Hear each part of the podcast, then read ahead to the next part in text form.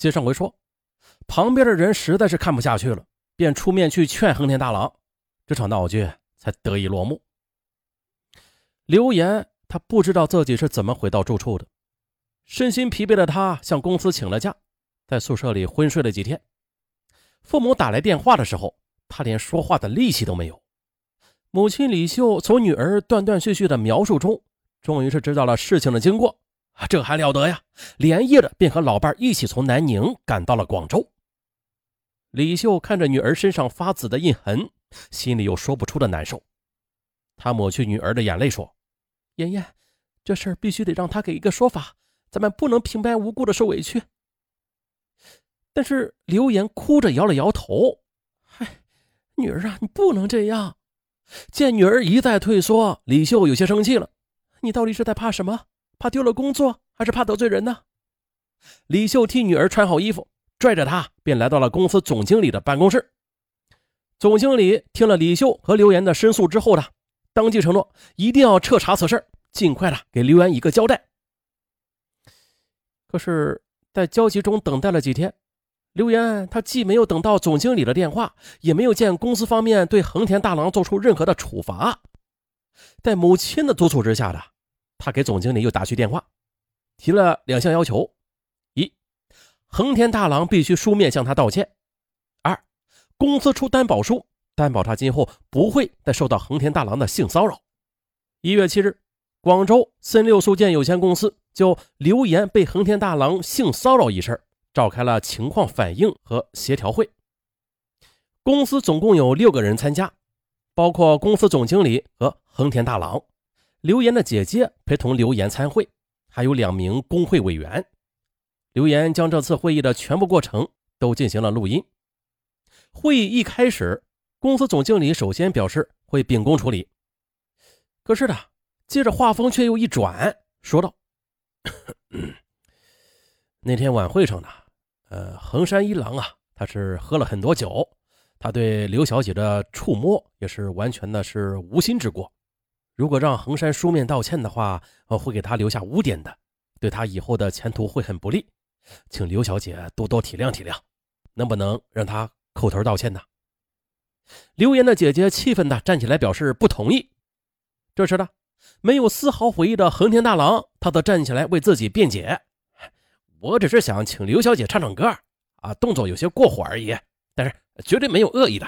啊，要是因此对你造成了伤害，我表示诚挚的歉意。我没有考虑到两人生长环境的差异，是我不对。大家听到没有？生长环境的差异啊。”不知道他小时候的生长环境啊有何差异，反正吧是挺内涵的这些话啊啊！当然了，这些话呀，它都是开脱之词。而事实上啊，日本早在一九九九年就先后颁布了性骚扰禁止条例男女雇佣机会均等法。凡是违反对方意愿，使对方感到不快，或者啊工作能力受到重大影响的有关性的语言和身体接触的行为。均属于性骚扰。刘岩也气愤地说了：“我母亲虽然文化不高，但是从小就教育我要自重自爱。难道在礼仪之邦的日本，你们日本女人就可以接受别人对她的动手动脚吗？就是你们的生长环境吗？”好啊，说得好。不过在这儿纠正一下，啥叫礼仪之邦啊？这礼仪是什么呀？无德。他能称礼仪吗？啊，大家都知道，近期啊，这小日本大肆的往海里边投放呃那个核废料，这是啥呀？缺德呀！你连德都没有，你讲什么礼仪啊？你不配！说白了，这就是识小礼，缺大德呀！一点都不夸张啊！居小礼，缺大德，整天见个人低个头哈个腰的啊，就是有礼貌了，有素质了。啥叫素质啊？这么跟你说吧，你那点小礼仪，在大是大非的大德上面，那是一文不值的。嗯，好像说多了，说淡就说淡吧，说啥政治啊？啊，这样的留言呢，上文说到过很多，但是咋说呀？啊，这不是政治啊，上文不懂政治，上文只知道什么事儿啊，他是缺德事儿。言归正传，咱们再回到案中，前面咱们说了，刘岩非常气愤地说：“我父母虽然文化不高，但是从小就教育我自重自爱。难道在礼仪之邦的日本，你们女人就可以接受到别人对她动手动脚吗？这就是你刚才所说的你们从小的成长环境吗？”刘岩执意要公司答应自己提出的两项要求，可是没想到参会的两名中国员工非但没有站出来为刘岩说话。还谄媚的讨好公司领导，一个说：“啊，总经理啊，他是百忙之中主持会议，是给你面子，你别在这里浪费大家的时间了啊！这点小事啊，有必要不依不饶吗？”另外一个人还口口声声说要以旷工为由来开除刘岩，这无疑啊是在刘岩的伤口上又撒了一把盐。不得不说，在任何时候啊，这汉奸他总会有啊，死不敬。啊，也不说那个缺德之邦和汉奸了。会议结束之后的公司领导让刘岩好好的在家里休息两天，直到他以前的工作单位里打来电话，刘岩这才知道公司派了人到他的原单位里，说要调查他以前的不良记录。几天之后的刘岩便收到公司方面发来的一封邮件，称横田大郎他不会书面向他道歉的，如果刘岩同意的话，可以继续的回去上班。并且横田大郎今后也会注意到自己的言行。看完邮件，刘岩扑进母亲的怀里，痛哭起来。李秀当即对女儿说：“走，咱去法院，我就不信他们能一手遮天。”刘岩随即的联系了广东天盛律师事务所的苏小军律师，给公司啊发了律师函。二零零九年一月二十二日，刘岩接到公司打来的电话，让他立刻的到公司去一趟。刘岩以为律师函起了作用呢，然而等待他的却不是横田大郎的道歉信，而是一纸开除通知书。开除的理由是无故旷工。母亲李秀得知之后的，气得浑身发抖。她对女儿说：“只要有本事，不愁找不到好工作的。但是，咱这口气一定要争到底。”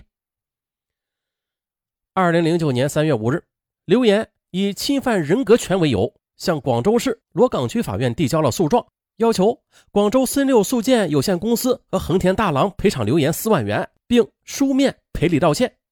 法院于三月十日正式受理了此案。律师告诉刘岩，想要赢官司啊，必须要找到证据。李秀让女儿给同事打电话，请他们出面作证，但是呢，刘岩担心连累同事，不愿意打这个电话。于是李秀要来女儿同事的电话，他自个儿一个个的去打。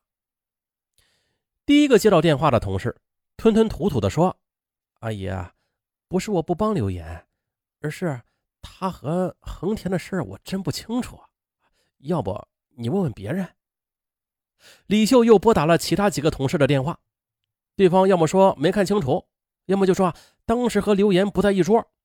有人甚至劝刘岩向横田大郎道歉。还说，只要刘岩服软的话，他愿意代替刘岩向公司求和。刘岩实在是听不下去了，便摁住了电话。妈，算了吧，别再难为人了。律师又建议刘岩查找音像资料之类的证据。于是啊，刘岩便托人找到负责摄影的同事。但是摄影的同事说啊，那天只录了表演节目的场景，并且提醒他说，晚会啊。有很多人自个儿是带了相机的，哎，也许他们拍到了一些他和横田拉扯的场景呢。从那以后呢李秀则天天晚上陪着女儿到同事家里去串门，打听联欢晚会那天有谁带了相机啊。就在刘岩几乎要绝望的时候，一个同事打他的电话，在同事的电脑里，哎，刘岩看到了横田强行搂抱他的照片。